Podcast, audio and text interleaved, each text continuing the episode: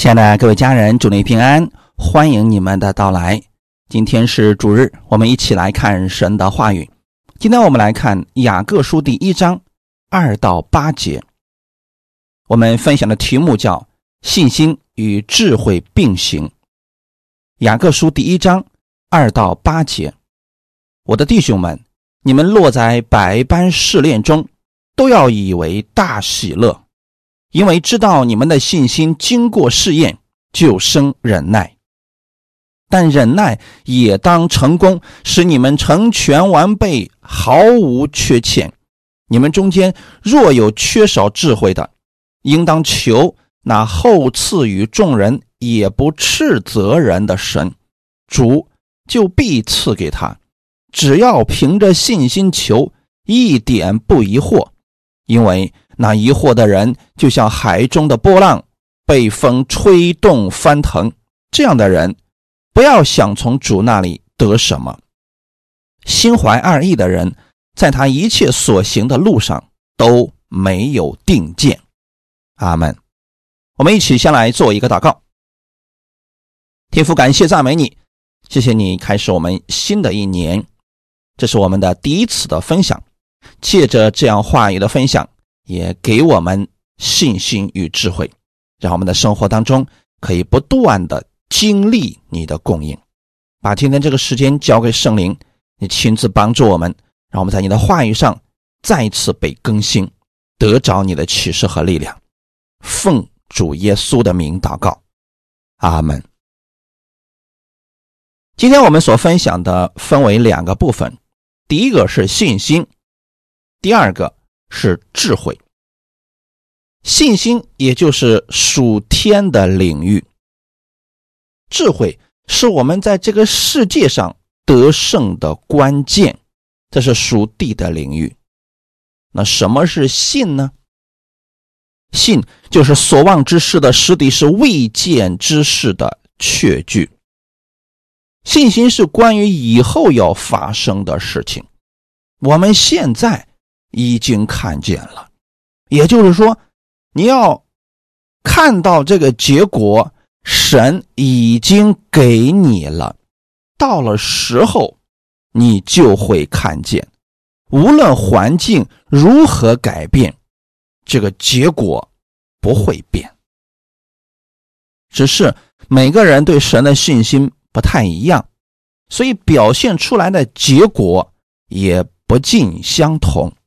举例子来说，一个人身体上有疾病，吃药算不算有信心呢？当然算是有信心的。当你去吃药的时候，你可以将这药分别为圣，以这个药物给你身体带来供应，让你得医治。因为并不是所有的药吃下去，身体都能得医治的。有时候身体会有许多奇奇怪怪的反应等等，你可以祷告，让你吃下这个药，没有这些反应。信心在药上也是可以的。那还有一种情况是什么呢？这个人的信心在医生的身上，他希望是去医院里边，神能给他预备一个好医生来医治他的疾病，这算不算信心呢？也算是信心。那这个时候你就可以祷告。主啊，你给我预备一个好医生。的确，我们也有很多这样的见证。正好这个人去医院的时候遇上了专家会诊，正好是应对他这个疾病的。所以他回来之后感受到了神的大能和爱。还有第三种呢，直接让神医治，这也是信心的一种。都是正确的信心，表现出来却有三种不同的样式。因为我们每个人对神的认知，他是不太一样的。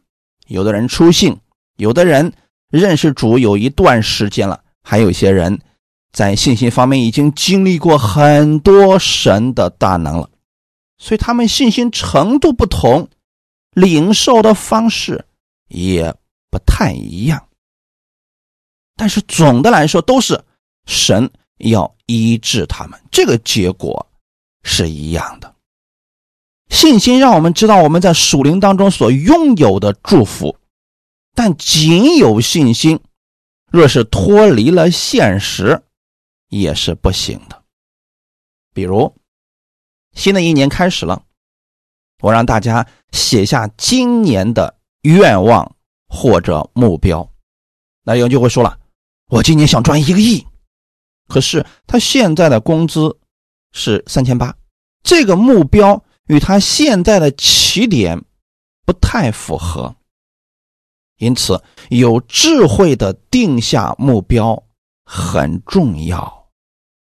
之前给大家讲过，我们定下目标的方式就是你跳起来能够够着的那样的方式就可以了。这就是智慧的应用部分。即便是圣经上。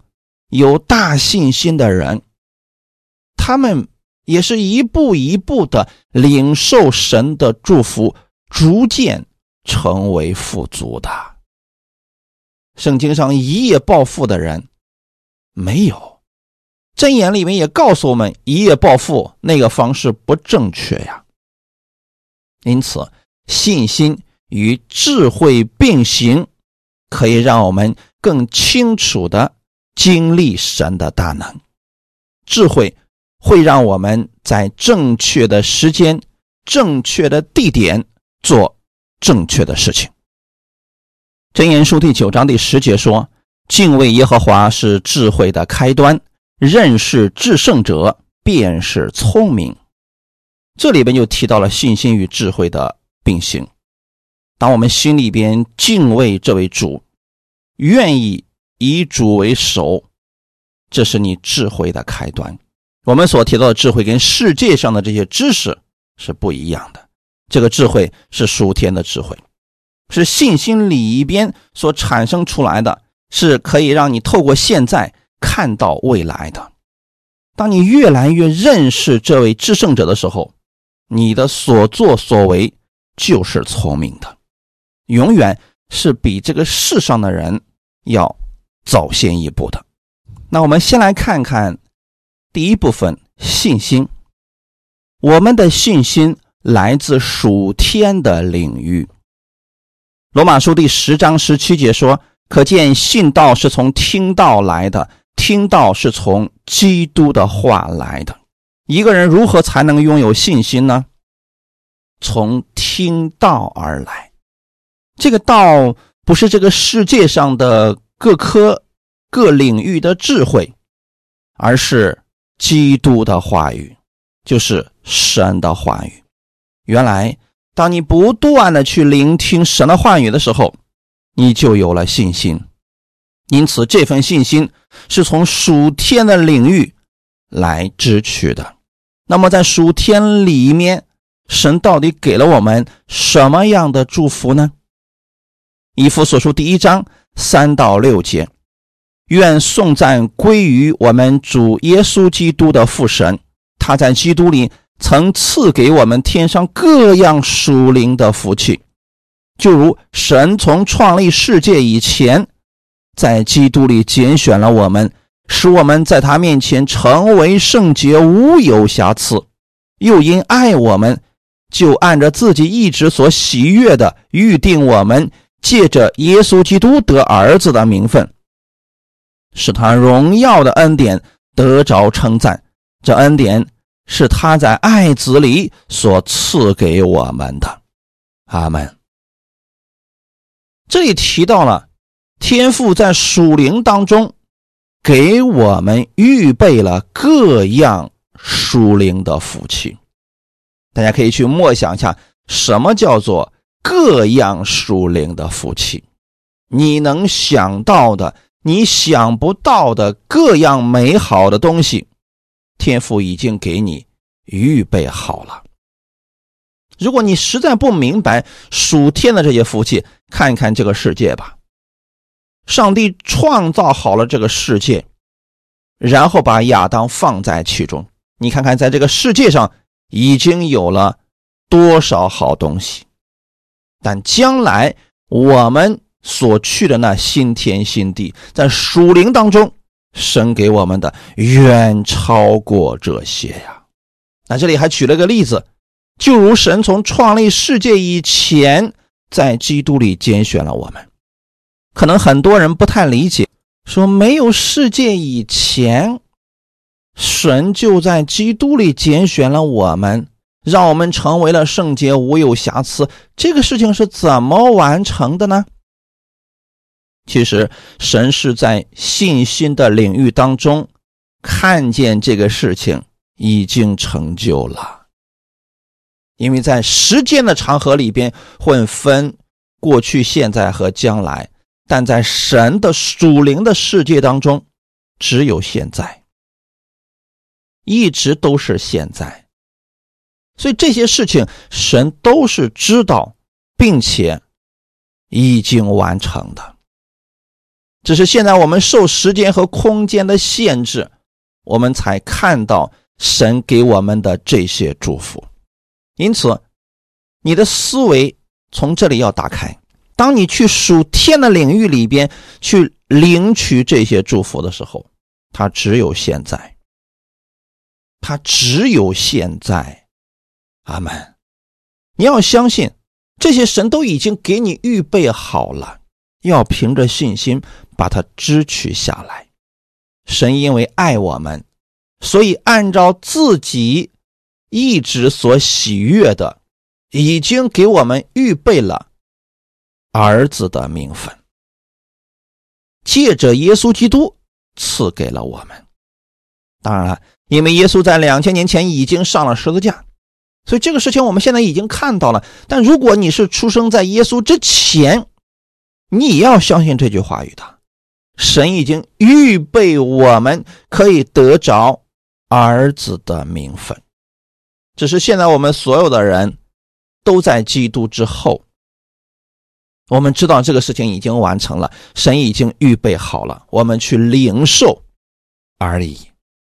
所以这些都是属灵当中的祝福啊，而这些祝福，神称之为恩典。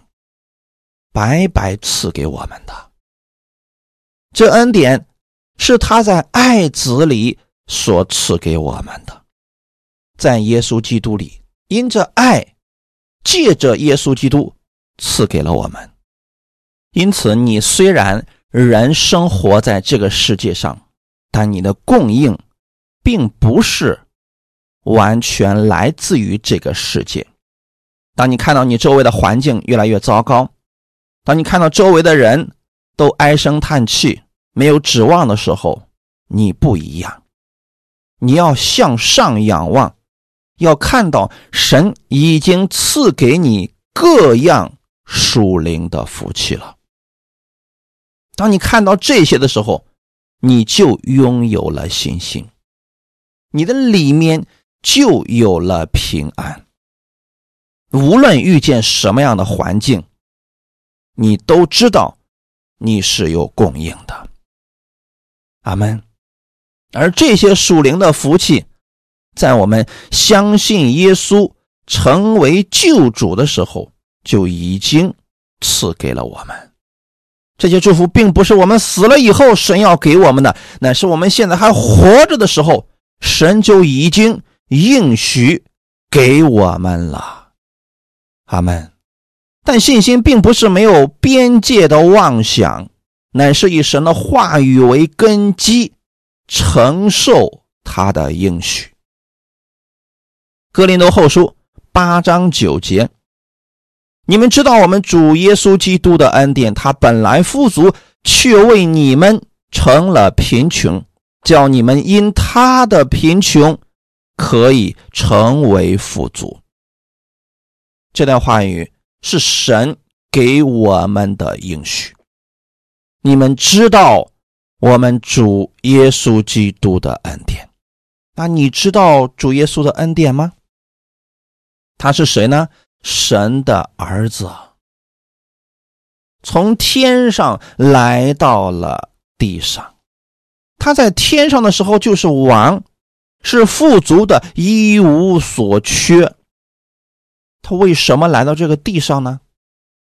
因为我们需要他，我们需要他的拯救，我们需要他的供应，因为我们一无所有。他本来是富足的，却来到这个地上，为我们成为了贫穷。这其实是一个交换。我们把我们的给了耶稣，耶稣把他的给了我们。我们拥有的是什么呢？我们过去在这个世界上，我们脾气不好，我们常常经历各式各样的试探。问题，还有疾病、意外、死亡等等，我们拥有的全都是这些。这些是贫穷，是因为有缺乏，但我们却无能为力。耶稣把你的这些全部接了过去，他接收了你的咒诅，然后把他的富足给了你。这个富足不仅仅包括钱财，还包括身体的健康、丰盛的生命、心里的平安和喜乐等等，以及对未来有满足的盼望。这些都是耶稣所拥有的。他本来拥有这些，但是他后来成为了贫穷，他把他的给了你。你把你的给了他，所以在这个世界上，我们能认识耶稣，这是我们一生最有福的事情。即便是今天，你遇到任何的事情，你都可以告诉耶稣，就相当于说，你把你手中的这些交给耶稣，耶稣还是不断的将他的富足要赐给你。阿门。雅各书第二章第五节，我亲爱的弟兄们，请听：神岂不是拣选了世上的贫穷人，叫他们在信上富足，并承受他所应许给那些爱他之人的国吗？阿门。这里很重要的一点，这是面对信徒而言的。亲爱的弟兄们，请听：神拣选了世上的贫穷人。既然提到贫穷人，我们一定要认为他是个范围很广的，不仅仅是没有钱。世上人定义贫穷人就是他没有钱。其实，在信心上缺乏，爱心上缺乏。健康上缺乏，生命上缺乏，这些都是贫穷人。所以人因为贫穷，所以不断的想改变自己，想越来越好，越来越好。这不就是贫穷的表现吗？圣经上告诉我们，我们的神他是不变的。他为什么不变呢？因为各方面他都已经是最好的了。变。恰恰说明了他是贫穷的，他是不足的呀。我们的神不变，也正说明了他的丰盛和富足啊。神拣选了世上的贫穷人，叫他们在信上富足。所以，首先你要在信上富足，相信。神是富足的，并且把这个富足已经给了你。你在属灵当中要看到这一点。哈利路亚。其次，承受他所应许给那些爱他之人的国吗？神让我们去承受他的应许，承受他的国，这个就是实实在在的祝福了。这个祝福分两种，第一种属天的祝福，还有第二种属地的祝福。但属天的祝福是怎么得着的呢？你在这个地上因着信成为了富足，将来在天上神还要给你赏赐永久的富足。哈利路亚！这都是神不断的在赐福给我们。你要先明白，你已经。拥有了这些祝福了。这是属灵里边已经存在，并且神已经给你预备好的。阿门。那是不是说，我们只要明白了这些应许，就可以直接拿来在生活当中使用了呢？比如说传福音，那我们已经相信我们是得救的人，我们给别人如何传福音呢？是不是就告诉他信耶稣进天堂，不信耶稣下地狱？这就是一种传福音的方式吗？好像是，但又缺了点什么。因为只用信心，那就是你要把这个信心传递给他，他还不信，他这里没有信心，你怎么样把你的信心传递给一个没有信心的人呢？这就需要智慧了。哈利路亚，这是我们分享的第二部分，智慧。哥罗西书第一章二十八。到二十九节，我们传扬他，是用诸般的智慧劝诫个人，教导个人，要把个人在基督里完完全全的引到神面前。我也为此劳苦，照着他在我里面运用的大能，尽心竭力。阿门。这里保罗给了我们。一个传福音的方式，有人说传福音很简单呀，你只要告诉他信耶稣进天国就可以了呀，他信不信那是他的事情。嗯，没错，传福音的时候，你仅仅只是为了让人知道耶稣，这个是没有毛病的。你告诉他耶稣是谁，这就完成了。可是后面如果这个人，已经信了，你想让他持续的认识耶稣呢？这就需要智慧了。因此，各位家人们，传福音不仅仅是种下种子这么简单。如果这种子已经发芽了，你是不是要给它浇水呢？这个时候就需要有智慧，你不能一直浇就浇死了吗？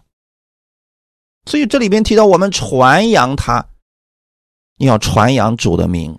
不仅仅是把福音让这个人知道，更好的方式是以让这个人能够学会去依靠耶稣。所以这里提到我们传扬我们的主是要用诸般的智慧。既然提到诸般的智慧，就不是只用信心可以解决的。那如果是这样的话，一个信心走遍天下。那圣经也不用写这么多的话语了。如果我们只用信心，生活当中遇到任何的问题，我们只用信心解决，只要说一句话就好了，问题就没有这么麻烦了。这里提到诸般的智慧干什么呢？劝诫个人。今天这个人，我们给他传福音，他没有信。下次我们再遇到机会了，还要给他传。这个时候你需要有智慧呀。耶稣到了撒玛利亚人的那个井旁的时候，给这个妇人传福音的时候，是用的智慧的，并没有说相信我，我是弥赛亚，没有这么简单。他用了非常委婉的一种方式把福音传出去，然后这个妇人。最后相信了，因为耶稣里面充满的是爱，有了爱，他就有很多智慧可以产生了。所以我们要用诸般的智慧，是各式各样的智慧，劝诫个人。感谢主啊！劝诫个人，对信徒而言，就是当他还不知道怎么去依靠神的时候，我们要用智慧去让他认识这位神。还有是教导个人，信徒生命的成长是要去教导他们的。针对不同的人，你要用不同的方式去教导啊。你看四个福音书当中，耶稣在传讲天国的福音的时候，面对不同的人，他讲的是不同的例子。虽然他遇见了有税吏、有渔夫、有兵丁。等等的人。但是针对不同的人，他举了不同的例子，为的是让他们明白福音。这就是智慧了。感谢主，其目的是什么呢？要把个人在基督里完完全全的引到神面前。所以我们在服侍的过程当中，不管是劝诫人、教导人，最终是把人带到基督的面前。保罗所有的服侍都是为此而做，并且他很辛劳的去做这些事情。保罗说，他是照着神。在他里面运用的大能，尽心竭力，尽心竭力啊！各位家人，那就是用了各式各样的智慧劝解人、教导人。其实这就是我们生活呀。当我们的信心进到这个世界的时候，在不信的人看来，这就是智慧。别人可能会说：“哇，他的口才好棒啊！”他怎么能说出这么有哲理的话呢？他这位神真的好美好啊！等等，这是人们能看到的。这个人，他能说出这样的话，真是出我们的意料之外呀！人看到的是智慧，实际上是信心与智慧并行了，而这样的智慧，一定是属天的智慧。我们看看起初神给亚当的话语，《创世纪第二章十五节：耶和华神将那人安置在伊甸园，使他修理看守。上帝造好了这个世界，将亚当放在伊甸园当中，然后给他有一份工作，那就是修理看守。修理看守的时候。就需要用信心和智慧了。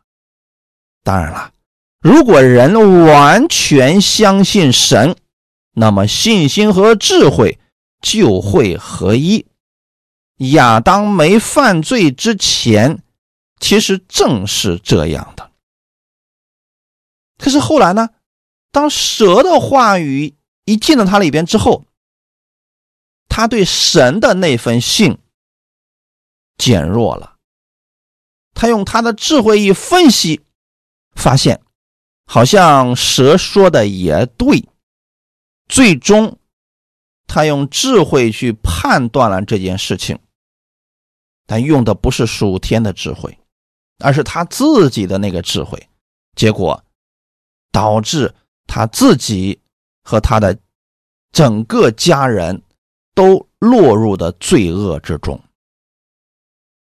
幕后的亚当，耶稣基督是完全相信神的，所以他使用信心的时候，直接也彰显出了神的智慧。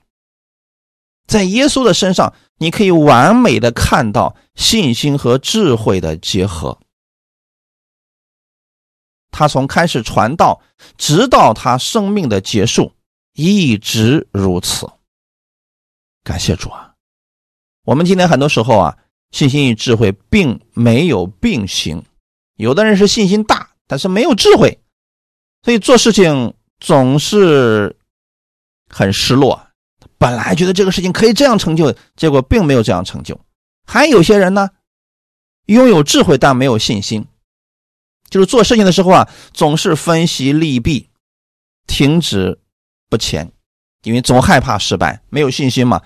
如果说信心和智慧并行了，那这个人他在这个世界上做事情的时候，就是轻松、简单、有果效。哈利路亚！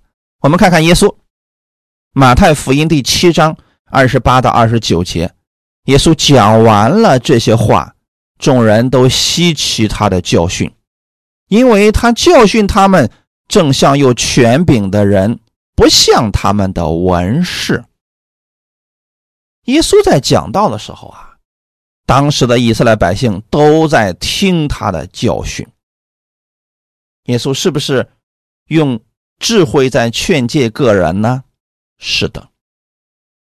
但这个时候，耶稣在讲这些智慧的时候，用的是信心和智慧并行，所以大家看的时候就觉得，我这个人好不一样啊，很稀奇他的教训。在这里做了一个对比，说文士也教导以色列百姓，但文士的教导更像是照本宣科，啊，我拿出律法书给你们念一段。这就结束了，但耶稣不是这样的。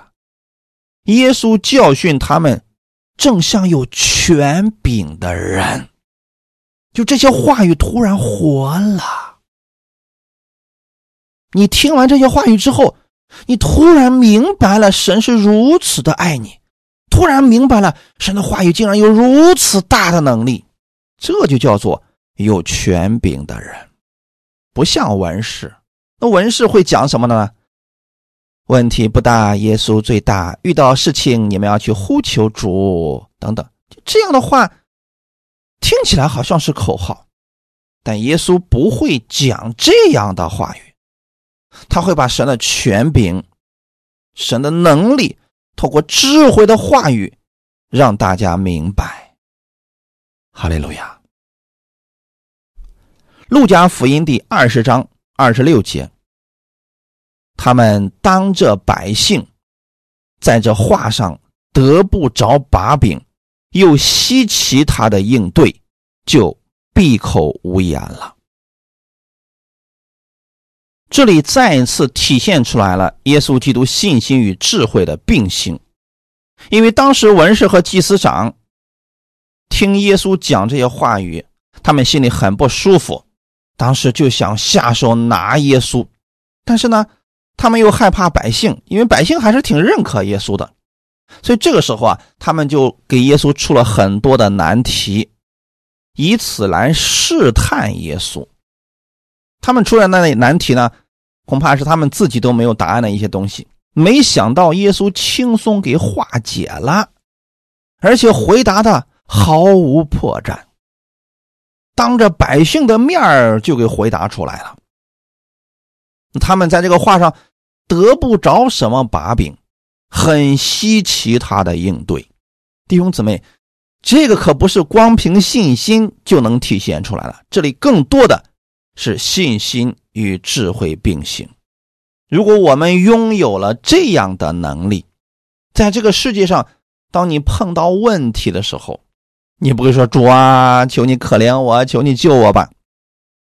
你会像耶稣一样，拥有应对的能力，不管是针对人还是针对事情，你都可以轻松化解了。如果你拥有了这样的能力，即便是在任何的环境之下，你都不会恐惧战惊，更不会灰心绝望。你会使用神给你的。信心和智慧去解决所有的问题，你更会经历神丰盛的供应。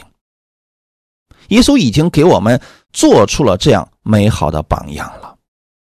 从世人的角度来看，似乎耶稣很有智慧，无所不知，讲话也很有力量，不像说教的文士，只会讲一些大道理。所以我也不是。希望大家都活成像文士那样，圣经背得很熟，可以说很多的口号，但是无法解决生活当中的问题，这不是我们期待的结果。今年我们的主题叫“信心与智慧并行”，就是希望大家能够把信心和智慧都运用在我们的生活当中。当我们这样去。面对生活的时候，你也可以像耶稣一样，去轻松应对你的生活。这些智慧应用在我们的生活中，可以让我们实际性的经历神的大能。你会知道，哇，原来这个话语真的是有大能的呀！特别是遇到环境的时候，信心和智慧的应用。对我们起到直接的决定性作用，好些人遇到一些问题，直接跌倒了，甚至都不想信了，因为他并没有把信心和智慧使用起来。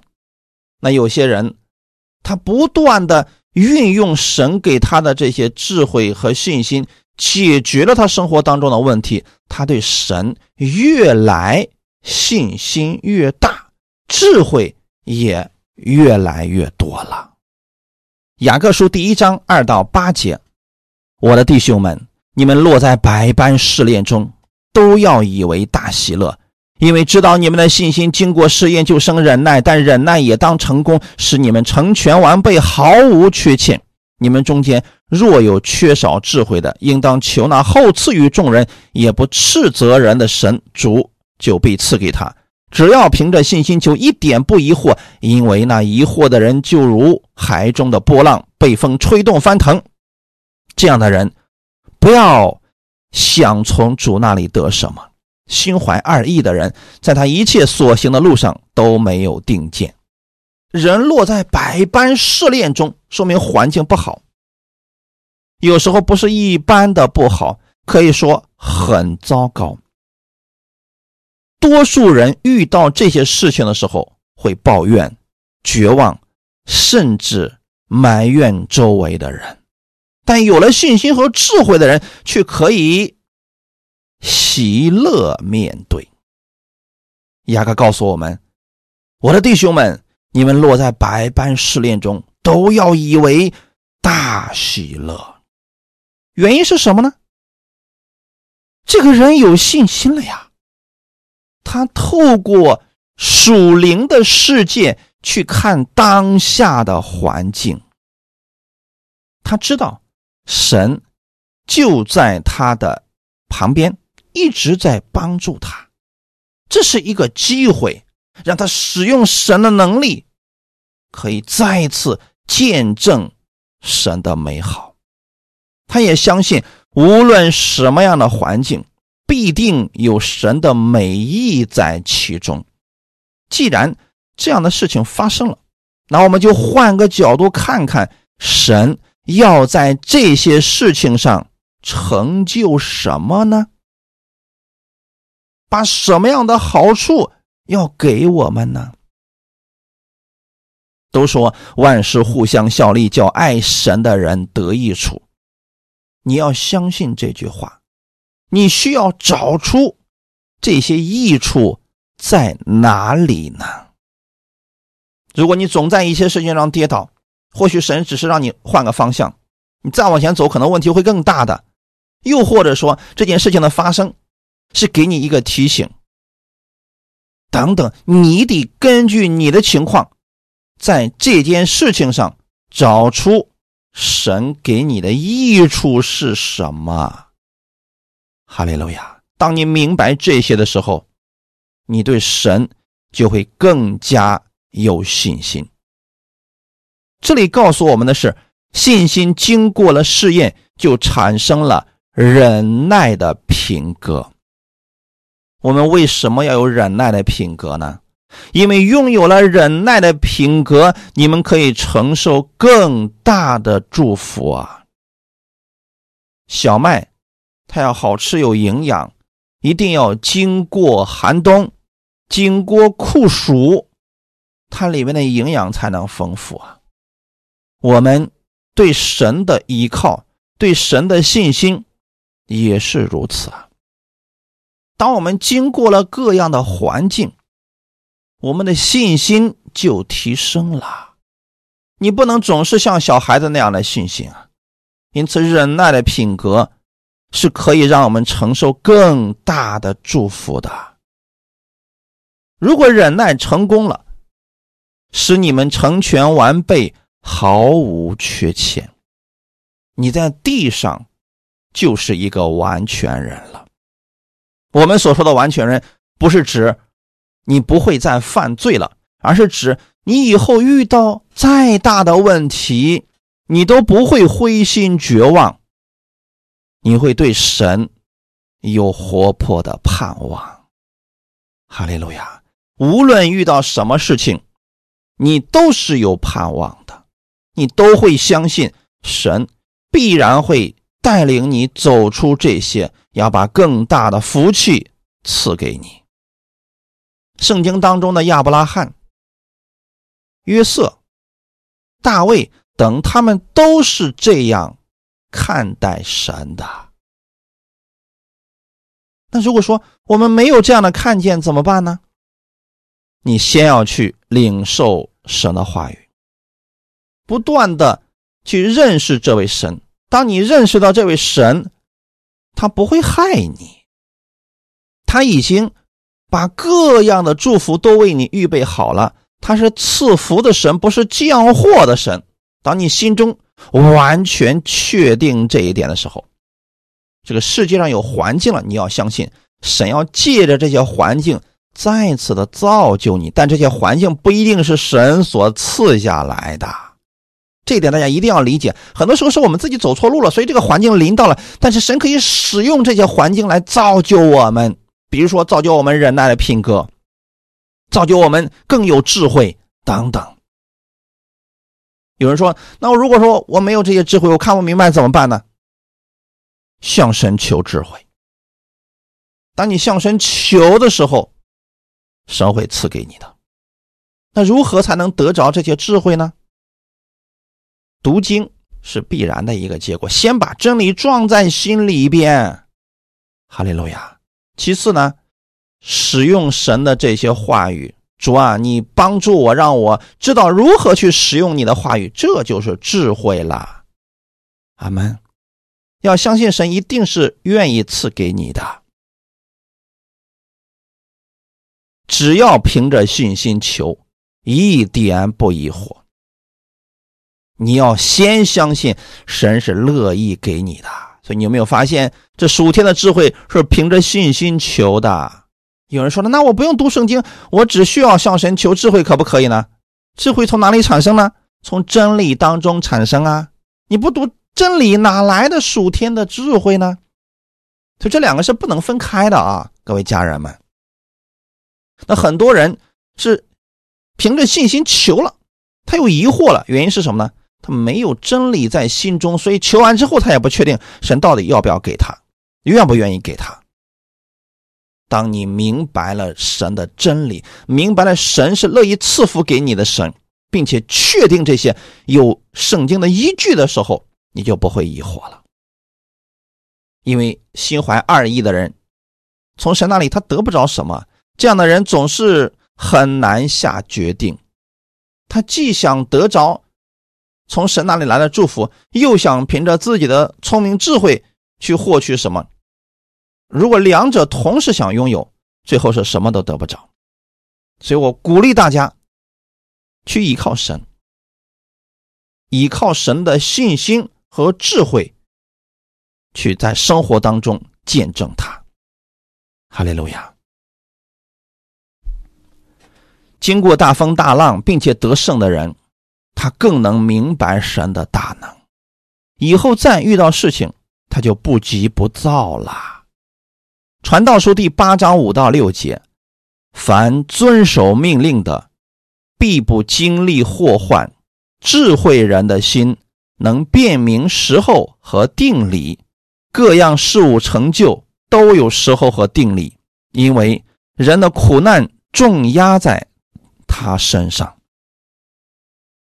这里传道书当中给我们的智慧，我们要认真去读一下。这里说的是遵守命令，这个命令是什么呢？神的命令。但凡人。能够完全遵守神的命令，他必不经历祸患。原来啊，当我们用信心和智慧去按照神的话语去行的时候，祸患不会临到你的身上，因为神给你开了一条特别的路。智慧人的心能辨明时候和定理，为什么那些祸患？没有临到他的身上呢，因为他拥有了神的智慧。当他拥有神的智慧的时候，他能辨明时候和定理。时候是指什么时候做什么样的事情，定理，就是这个事情他已经走到头了，不能再干了。比如说，咱们在国内的情况之下，那有很多人现在想去经营那个，比如说幼儿园啊、教培的工作等等，这样的生意就不要做了。这就是说啊，你要分辨出这是什么时候了。随着生育率不断的降低，这个行业会逐渐的越来越难。这个时候你进入，那一定是做不好的，不是你能力不够，就是因为时候已经到了，不能再做了。那定理是什么呢？就是你要知道，那么那下一个风口是什么呢？用生意人的话来讲。你要知道下一个风口是什么，然后你再去做这一个行业，它不就可以了吗？就像在二零一九年之前的时候，那时候我几次给大家讲，我说那个时候如果你们手中谁有两套一套的房子，你要把它出手掉，留一套自己住就可以了，其他的就可以出手了。那个时候是最好的时候啊！一九年之前，到之后你会发现房子一路的下滑。到现在为止，很多人已经卖不出去了呀。神给我们智慧，让我们能够辨明时候和定理，你就不会经历祸患了。因为各样事物的成就都有时候和定理，你们要明白这一点。凭着信心和智慧来分辨时候和定理。圣经也告诉我们，通达人进货。藏躲愚蒙人前往受害。你拥有了信心和智慧，你就知道什么事情可以做，什么事情不可以做了。那愚蒙人是觉得，哎呀，当那么多的人都去做，我们也要去做好，最后一无所有了，这就是受害了。那么在这个环境之下，我们更需要从神来的信心和智慧。有人说，我一遇到事情，我心里就不安，就烦躁，甚至觉得活着没有什么意思了。这是缺少了信心所导致的。如果你有了属灵的看见，遇到事情的时候，你会向神求智慧来解决这些问题，而不是抱怨环境。那神愿不愿意赐给我们智慧呢？当然愿意，他是厚赐于众人，并且乐意赐福给人的。要凭着信心求，不要疑惑。因为信心不是靠眼见，也不是靠感觉，乃是依靠神的应许啊。哥林多后书五章十六到十七节，所以我们从今以后不凭着外貌认人了。虽然凭着外貌认过基督，如今却不再这样认他了。若有人在基督里，他就是新造的人，旧事已过，都变成新的了。阿门。当人使用信心和智慧的时候，他就不靠着感觉去做事了。你知道有很多信徒都是靠着感觉吗？我感觉这个事情可以做呀，我感觉心里挺平安的呀，我感觉这个可以的呀。不要靠感觉，要靠着信心和智慧，这些都是有神话语作为根基的。当人越拥有。从神来的信心和智慧，人就越喜爱神的话语；人越喜爱神的话语，智慧就越加增了。圣经当中，亚伯拉罕、以撒、约瑟、大卫等等，他们这些人都是这样经历这位神的。阿门。你首先要相信，你在基督里已经是个新造的人。所以用神的话语不断的来更新你自己，这样你就增加了信心。你要知道属灵当中神给了你什么，你拥有了信心，然后再用智慧将这些属灵的祝福带到这个世界上，你就可以为主做那美好的见证了。哈利路亚。彼得后书第一章三到八节，神的神能已将。一切关乎生命和前进的事赐给我们，皆因我们认识那用自己荣耀和美德招我们的主，因此他已将又宝贵又极大的应许赐给我们，叫我们既脱离世上从情欲来的败坏，就得与神的性情有份。正因这缘故，你们要分外的殷勤。有了信心，要加上德行；有了德行，又要加上知识；有了知识，又要加上节制；有了节制，又要加上忍耐；有了忍耐，又要加上前进；有了前进，又要加上爱弟兄的心；有了爱弟兄的心，又要加上爱众人的心。你们若充充足足的有这几样，就必使你们在认识我们的主耶稣基督上不至于闲懒不结果子了。阿门。彼得这个人，他的文化知识并不高，他对主耶稣的认知，大多数都是他自己亲身经历过来的，所以他说的话语很直接，但非常的实用。彼得告诉我们。神已经将一切关乎生命和前进的事赐给我们了，因为我们认识了这位神，他是爱我们的主啊！神把又宝贵又极大的应许赐给我们，这个应许是什么呢？你们可以在圣经上找到很多的应许，对我们而言都是只有好处没有坏处的。这些应许可以叫我们。脱离从世上情欲来的败坏，为什么会这样呢？因为神给你的是更好的。如果你认识到了更好的，已经得着了更好的了，世人给你的不怎么好的，你就看不上了。只有这样，我们对主的这个吸引力才不会减少呀。可很多信徒并没有经历这一点。他们认为这个世界上的是挺好的呀，他在主里面没有得着，才会有这样的看见。彼得是得着了呀。你说彼得以前多么喜欢打鱼啊，他不是喜欢，他是没有办法，那是他的生活所迫呀。但是后来呢，他呢跟随耶稣之后，见证了耶稣的大能，他从此以后开始去效法基督而活。随着他不断的服侍神，他越来越觉得自己现在所做的，是比以前的事情更好的好百倍的事情啊！他真的得人如得鱼一样了，所以他不再爱这个世界上的这些鱼，他反而更注重灵魂了。从这里我们也可以看出来，这就是彼得的经历呀。他过去他关心的就是鱼，但他现在他更多的是关心灵魂。在这样的事情上，他已经与神的性情有分了。